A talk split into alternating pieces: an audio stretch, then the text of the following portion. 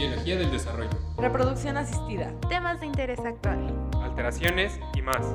Esto es Embryo Podcast. Buenas tardes, depende de la hora en que nos estén escuchando. Bueno, me presento, mi nombre es Andrés Mendoza Vázquez y junto a mí se encuentra mi compañera Jacqueline Romero Barrientos, es un gusto. Bueno, bienvenidos a una nueva edición de este Embryo Podcast. En esta ocasión tenemos el privilegio y claro el honor de charlar con una persona altamente preparada. Eh, dando un poco de currículum, él estudió la licenciatura de biología y realizó su maestría en biología de la reproducción. Fue becario en varias universidades de Estados Unidos, llegando incluso hasta, hasta Francia. Es miembro del Sistema eh, Nacional de Investigadores y se le considera un investigador asociado grado B. Eh, aunado a ello, también es miembro del Centro de Investigación Biomédica de Oriente. Eh, por si fuera poco, también es speaker TED. Y, y, bueno, para concluir, es un catedrático de la materia de embriología de la Facultad de Medicina de la UAP. Y bueno, con ustedes, el maestro en ciencias, Juan Carlos Flores Alonso. ¿Cómo está? Hola, ¿qué tal? Muy, muchas gracias y agradezco mucho la invitación por tratar de compartir y tratar de compartir lo que hacemos. Bueno, eh, el tema en esta, en esta nueva edición pues va a ser un tema que sí, sí tiene bastante conocimiento, pero tiene muy poca difusión, a, mi parecer. Eh, vamos a estar hablando de fragmentación del, ADN espermático.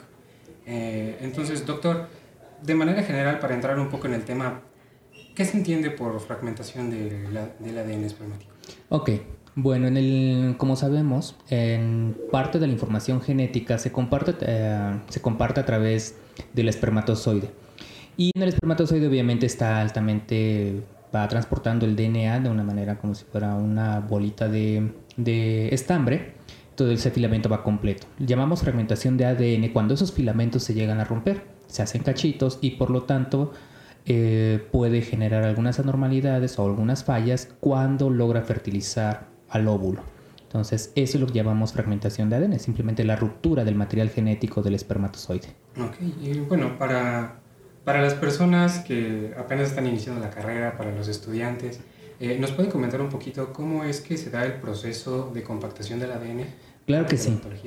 Bueno, en el, a diferencia de una célula convencional que llamamos células somáticas, es decir, las células de la piel, células de musculares, el proceso de formación o diferenciación del espermatozoide es diferente. ¿Okay? Eh, lo primero que tiene que ver es un proceso de compactación del material genético. Esta compactación se lleva a cabo a través de unas proteínas que se llaman protaminas.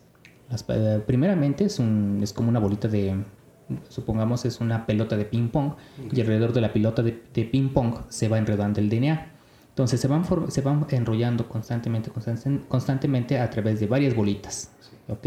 Y cada de estas bolitas se van ultracompactando, se van uniendo cada vez, cada vez más, más y más, y después hay un intercambio. Este, este intercambio, por ejemplo, de esta bolita de, esta pelota de, de ping pong, sale y entran otras proteínas que se llaman las protaminas. Y estas protaminas les generan una alta compactación del material genético. De hecho, el tamaño de una célula eh, somática eh, podríamos estar hablando de entre unas 120, 150 micras, hasta 200 micras, ¿okay? que son células grandes. El espermatozoide, su compactación se lleva hasta grados de poder medir solamente 3 micras o 3 micrómetros de longitud, súper pequeño. Entonces, obviamente, ese material genético tiene que ir ultra compactado.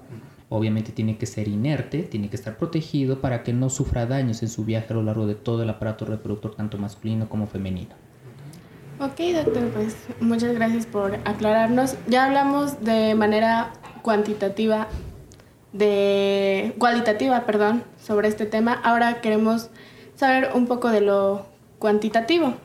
¿Y nos podría platicar de cuántas personas afectan normalmente este padecimiento? Ok, la fragmentación de ADN todavía no tenemos una cuantificación precisa de cuál es el número de personas que están afectados.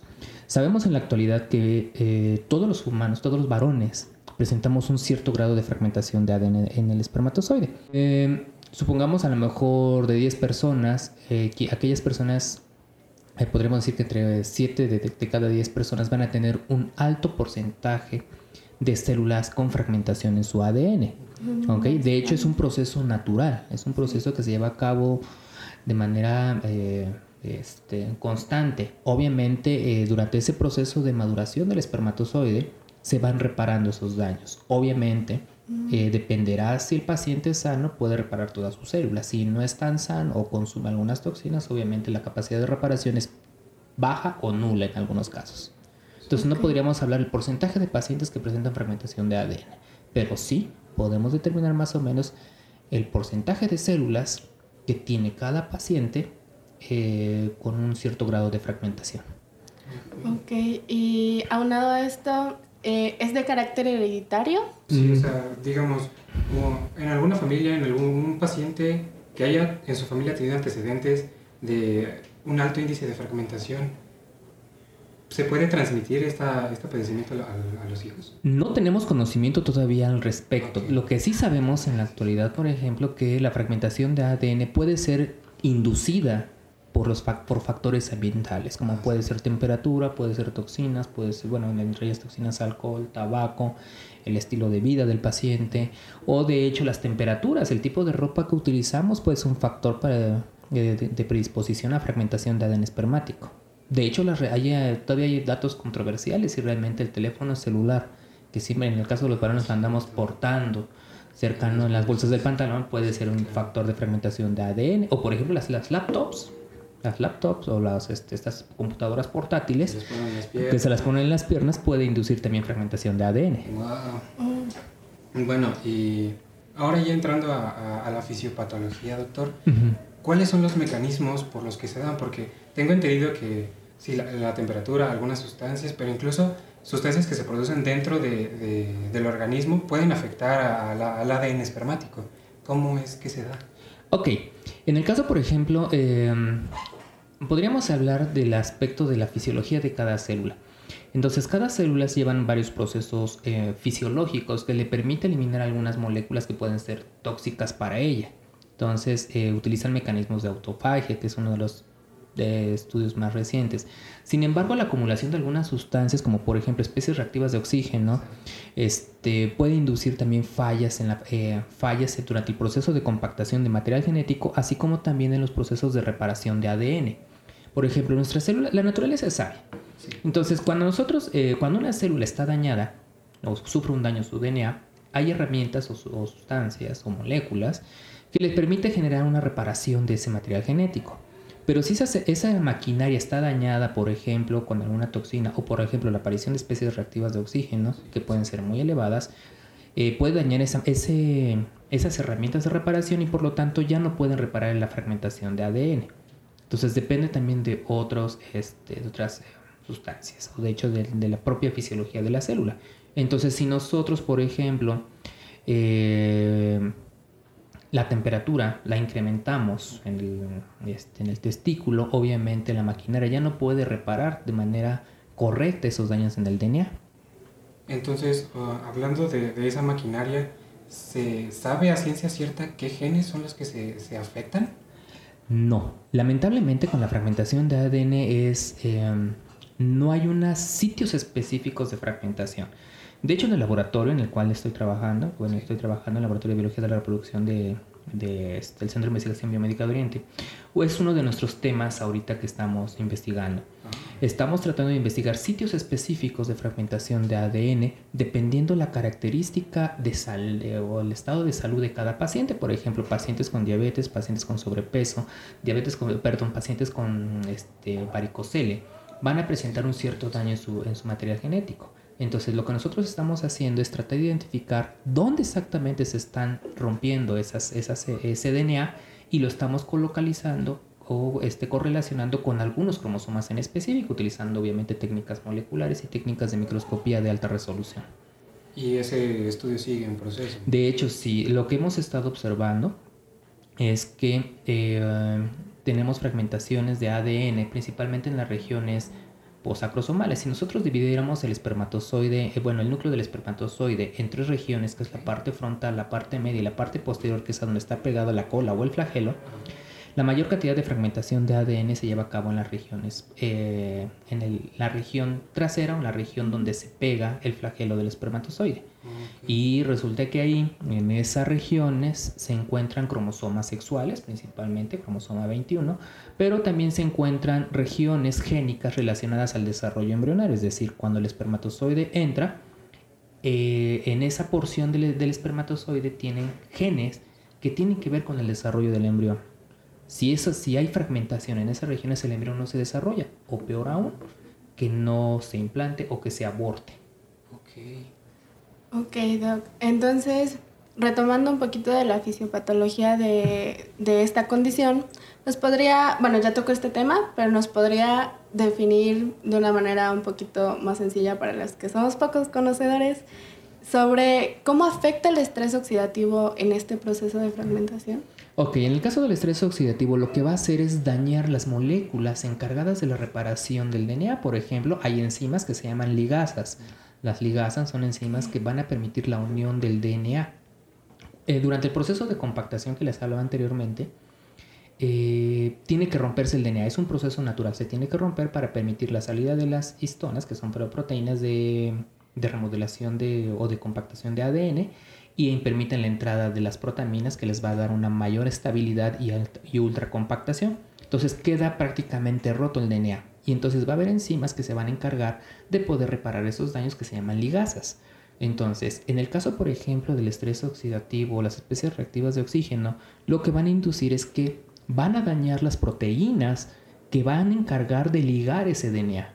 Entonces, en el, durante el proceso de, de, compactación del material genético, se van a ir reparando. Si las especies reactivas de oxígeno y otros procesos como el estrés oxidativo dañan esas proteínas, obviamente no va a haber reparación de ese, de ese DNA. Y por lo tanto, el, el varón va a, estar va a estar eyaculando espermatozoides con fragmentación de ADN. Ah, ahora, doctor, yo tengo entendido que la pieza intermedia eh, está aislada del resto de, del cuerpo del espermatozoide. Claro. Eh, entonces, hay una teoría, por, por lo que pude leer, uh -huh. que, en el que las especies reactivas de oxígeno traspasan esa barrera. Sí, o sea, sí se puede dar. Sí, y de el, por ejemplo, las especies reactivas de oxígeno no solamente se dan durante la formación de, durante la, durante el, en el espermatozoide maduro. Ciertamente ahí eh, en el flagelo está separado pra, prácticamente del núcleo. Sí. Están separados por una estructura que se llama este um, fosa de inserción. O sea, está, está en una, una, región aislada prácticamente de la porción intermedia, que es donde se almacenan las mitocondrias. Pero resulta que durante el, eh, eso es ya en el espermatozoide maduro. Pero las especies reactivas de oxígeno no van a, no van, van a actuar parcialmente en el, en el, espermatozoide maduro. Donde se ve el, ma, el, mayor efecto es principalmente durante la espermatogénesis, es decir, ah, okay, cuando se está formando el espermatozoide dentro del testículo. Ah, cuando se está compacto, cuando el, la célula precursora espermatozoide se llama espermatogonia, que es una celulota grandota sí. y que va acompañada de otra célula que se llama la célula de Sertoli, que es la nana del espermatozoide. Sí, sí, ¿Okay? Entonces, durante esa fase de compactación, la célula de Sertoli va, genera, va dándole nutrientes al espermatozoide, le va generando cambios. Obviamente, la espermatogonia también va sufriendo esos cambios. Entonces, durante esa fase, que es donde se da la compactación, es donde hacen mayor efecto las especies reactivas de oxígeno o el estrés oxidativo. Oh, yeah. Pero es durante la espermatogénesis, no, no, no cuando el espermatozoide maduro. Obviamente, sí hay, uh, hay algunos fenómenos o hay algunos este, sustancias que pueden afectar al espermatozoide maduro, pero eso ya es en su viaje de lo que es del epidídimo okay, al okay. conducto deferente y de hecho en el tracto reproductor femenino también sufre daños. Ok, Doc, muchas gracias. Mm, como hemos visto en todas las patologías, en todos los temas que se tocan aquí en la facultad, eh, varias veces nos han hablado de que so, hay predisposición en algunas personas a presentar ciertas patologías. En este caso de la fragmentación del DNA, ¿qué personas se consideran más propensas? ¿Y cuáles son esos, bueno, ya nos habló un poquito de factores, pero uh -huh. eh, factores individuales que okay. hacen más propensa a la persona? A sufrir ese tipo de patologías. Sí. Generalmente pacientes, por ejemplo, con sobrepeso y obesidad. Esa es una de ellas. Ok, de hecho, este, en clínica de reproducción asistida, las personas que nos cuesta más trabajo eh, que se nos embaracen son las pacientes con sobrepeso y obesidad. Y es debido, y una de las características es fragmentación de ADN. Pacientes diabéticos también tenemos, han mostrado también este tener fragmentación de ADN. De hecho, recientes investigaciones han mostrado, por ejemplo, que el estrés, eh, el estrés ambiental, bueno, llamaremos estrés a factores que pueden cambiar el estado de, eh, de paz del, paciente, puede generar también fragmentación de ADN. Por ejemplo, una condición de estrés, estrés crónico o estrés agudo, puede liberar glucocorticoides que van a afectar el eje hipotálamo hipófisis gónadas y por lo tanto puede haber repercusiones sobre fragmentación de ADN. Ok, doc. Em, ¿Esto para las tres condiciones, para obesidad, diabetes, o es, son mecanismos diferentes para cada persona? Así es. Y de hecho también los farmacológicos, paracetamol se sabe que también puede inducir fragmentación de ADN. Diclofenaco también puede inducir fragmentación de ADN. Alcohol, tabaco, también puede inducir fragmentación de ADN. Y les comentaba, ahorita recientes investigaciones, por ejemplo, han mostrado que, por ejemplo, la, deprivación de sueño que meta al paciente en condiciones de estrés puede llevar a fragmentación de ADN. ¿Por qué, ¿Por qué la privación del sueño? Eh, lo que pasa es que baja el metabolismo del paciente y además lo como es un proceso de estrés, también lo metes en, la liberación de glucocorticoides y mineralocorticoides y obviamente vas a, esa es la expresión de estas hormonas, van a tener repercusiones sobre el hipotálamo hipófisis gónadas que tiene que ver con la espermatogénesis.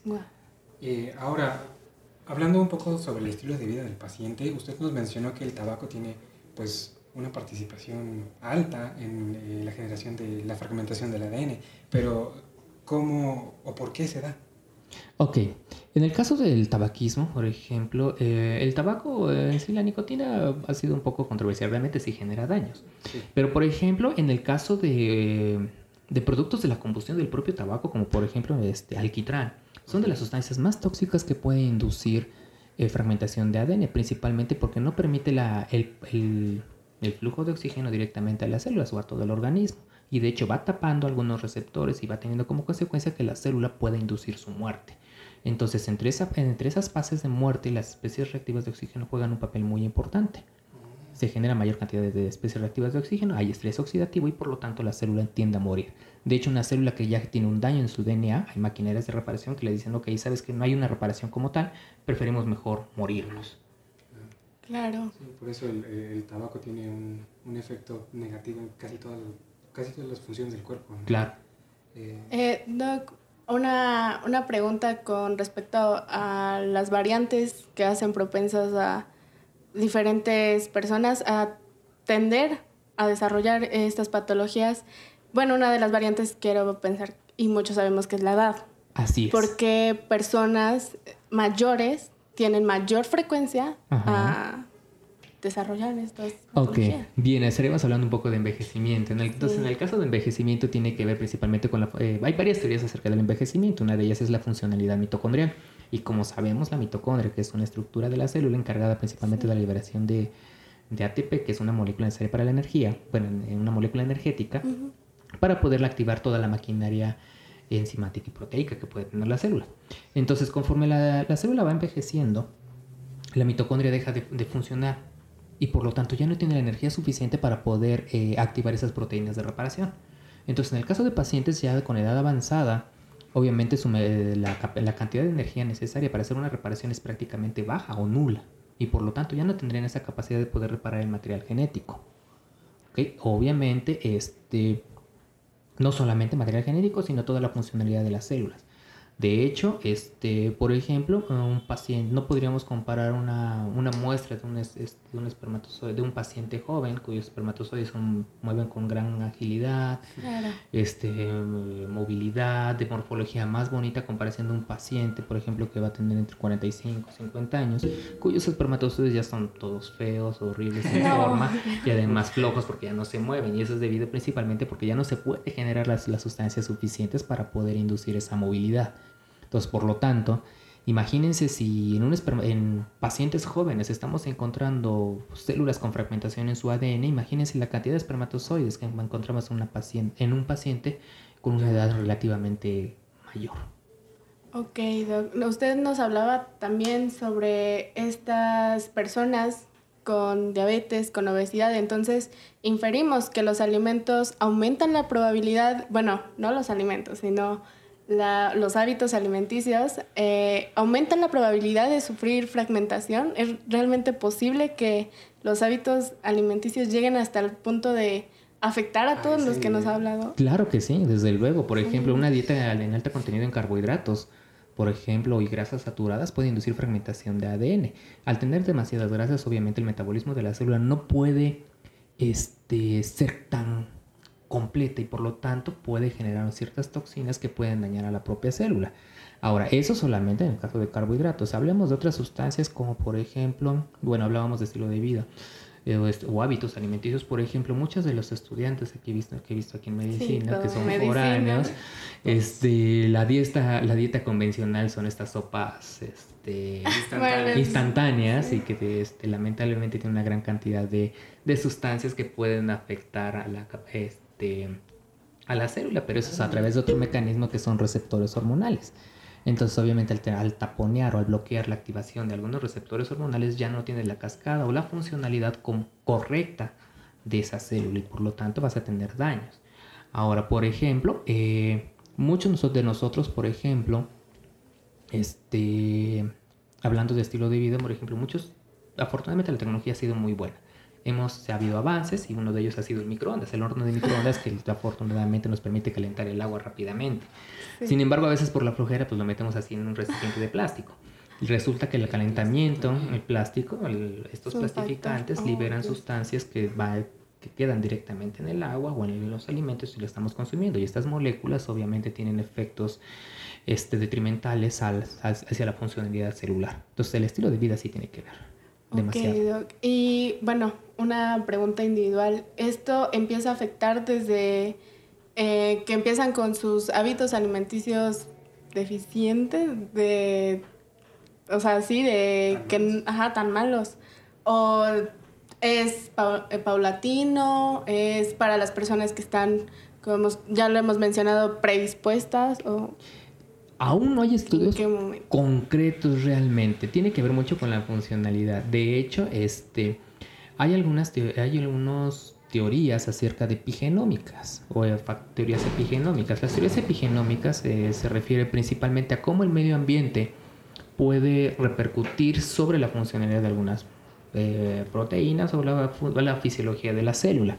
Entonces, por ejemplo, eh, sabemos ahora que, que durante el desarrollo embrionario intrauterino, el, microambiente, eh, el microambiente puede tener repercusiones sobre la funcionalidad, sobre la formación de espermatozoides y que no lo vamos a ver a lo mejor de, inmediatamente, sino que lo podemos ver en etapas más tardías.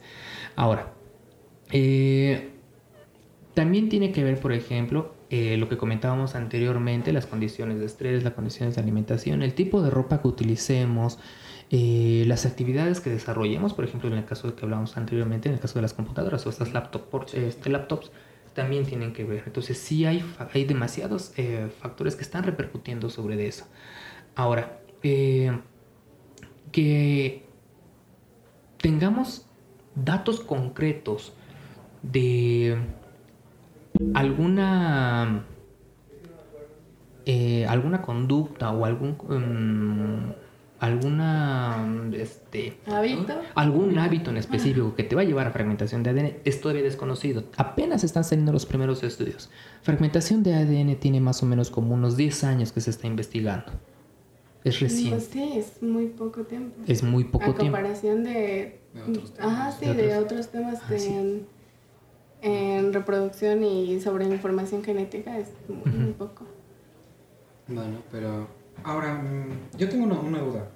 Usted mencionó anteriormente a el padecimiento de varicocele. Así es. Sí, eh, ¿Cómo o por qué los pacientes con, con, este padecimiento tienen a presentar un índice de fragmentación más alto que otros?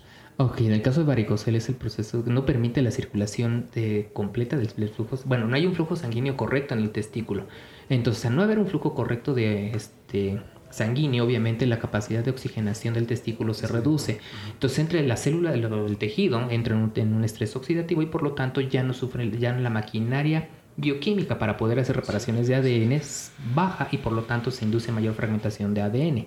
Y se me olvidaba comentarles, de hecho la abstinencia prolongada también puede generar fragmentación de ADN. Ah. Por el mismo almacenamiento del... El almacenamiento del testículo. Y acuérdense que los espermatozoides, bueno, todas las células tienen un proceso que es muerte celular, que es una apoptosis. Entonces las células tienden a morir.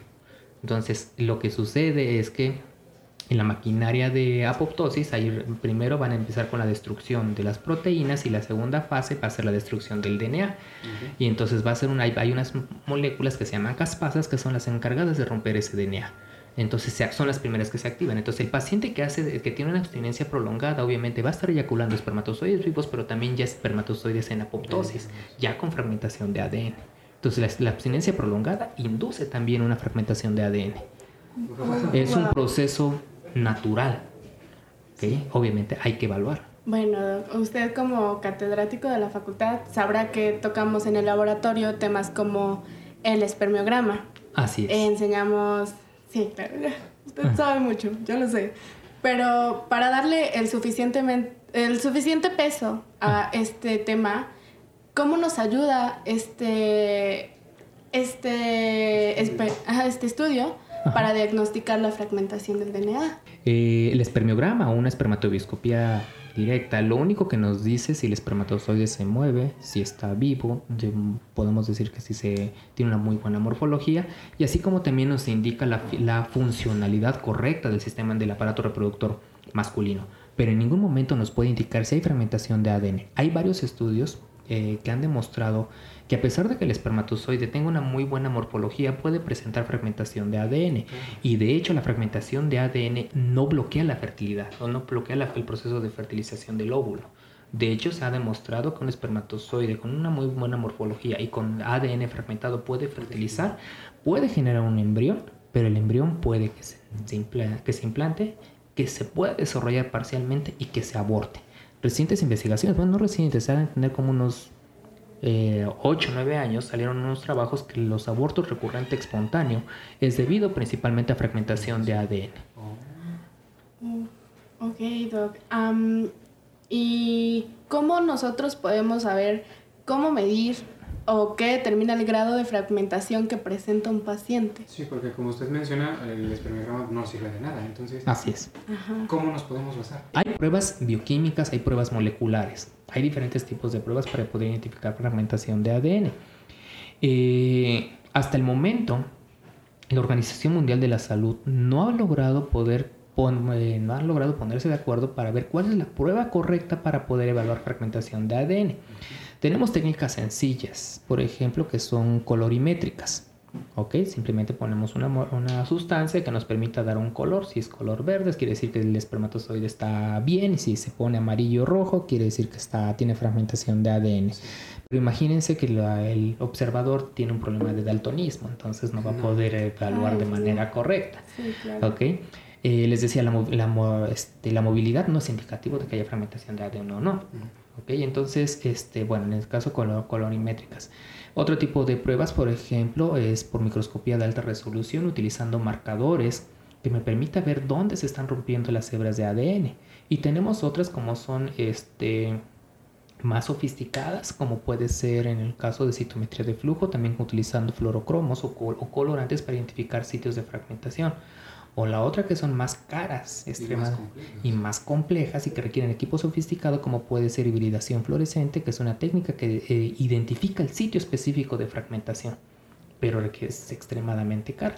O la otra que son extremadamente laboriosas, muy difíciles de poder este, eh, llevar a cabo, que son electroforesis de célula única, es decir, que permite abrir el DNA y puedo ver el nivel de fragmentación que tiene una célula pero no podemos decir qué tanta fragmentación eh, tiene un varón, es decir, su grado de fragmentación, sino sí podemos identificar el porcentaje de células que presentan fragmentación de ADN. Muy bien, entonces, bueno, todas estas técnicas que nos mencionó, bueno, yo eh, pude, pude ver un poco que se tratan de técnicas directas o indirectas. Así es. ¿A qué se refiere el término directo e indirecto? Ok, en el caso de, de términos directos quiere decir referirse principalmente el sitio específico o el grado de fragmentación de ADN. Y esas generalmente son las técnicas bioquímicas y moleculares. En el caso, por ejemplo, que son indirectas, generalmente utilizan fluorocromos o colorantes que se les pegan a regiones únicamente que presentan un cierto grado de fragmentación, pero no nos da una precisión este, eh, alta para poder determinar que si el paciente eh, puede tener un problema de infertilidad por fragmentación de ADN. Bueno, entonces nosotros como médicos, bueno, futuros médicos, eh, debemos de prestarle mucha atención al índice de fragmentación, pero nosotros en, en primera instancia no podemos eh, realizar todas estas pruebas, las debe de realizar un especialista, me supongo. Así es, bueno, ¿Cuál es el, manejo del paciente con fragmentación de ADN? Generalmente la, la pareja eh, con infertilidad, generalmente la, la, primera que va a llegar es la mujer. Y el varón va, prácticamente va a ser el, último, obviamente por la, es la cultura que tenemos en México, ¿no?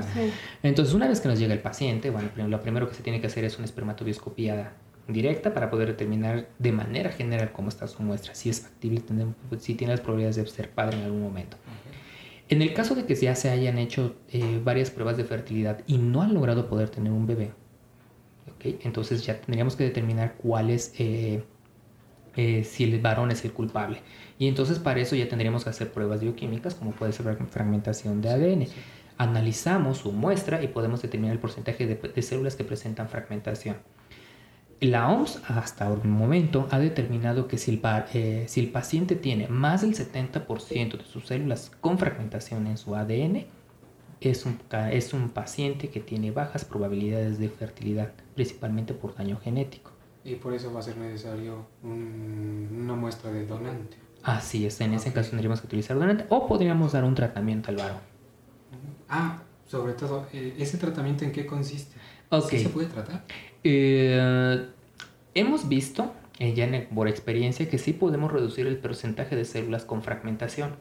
Entonces, ¿cuál es el tipo de dietas? Generalmente es una dieta con alto contenido de antioxidantes. Cambios en el estilo de vida, como puede ser evitar grasas saturadas, evitar alcohol, evitar tabaco, eh, cuidar mucho la temperatura testicular, etcétera, etcétera, etcétera. Pero sí es reversible aplicando eso. No reversible totalmente, pero sí podemos reducir el porcentaje de células fragmentadas. O sea que va más ligado a hábitos que nosotros no podemos tratar farmacológicamente a este paciente. Sí, con antioxidantes. Con antioxidantes, con una dieta rica en antioxidantes podemos. O sea, no solo de la dieta. No solo de la dieta, sino también ajá, administrarle algún y fármaco. Si hay una buena respuesta. Y si hay una muy buena respuesta. Ok, lo que nos interesa es al, paciente reducir sus células, sus, el porcentaje de células con fragmentación en su ADN. Ok, pues de antemano muchísimas gracias. Es un honor entrevistarlo, escucharlo y no sé qué tenga que decir con él. Bueno, o sea, agradecerle también por tomarse el tiempo de venir y de explicarnos este tema, porque pues no, no, se le da difusión y pues es bueno que nosotros como, como estudiantes, como miembros de, de la comunidad pues de salud nos eh, nos informemos sobre el tema. Eh, si hay alguna persona que quieran ponerse en contacto con usted, eh, ¿en dónde lo puede hacer? Ok, en mi correo electrónico es flores-alonso-jc hotmail.com. Ahí me pueden mandar todas las preguntas que ustedes quieran, con todo gusto. Este, a veces me doy, me doy tiempo para poderlas contestar. Y este, o me pueden encontrar en el Centro de Investigación Biomédica de Oriente, en el Laboratorio de Biología de la Reproducción, que es una unidad de investigación del IMSS, o de hecho aquí en la facultad, si me andan viendo por allá, entonces me pueden... Sí, con todo gusto, me gusta compartir lo que hacemos. Gracias, doctora, muchas gracias por su tiempo, esperemos que pues se la haya pasado bastante bien. Muchísimas gracias. Y eso es todo.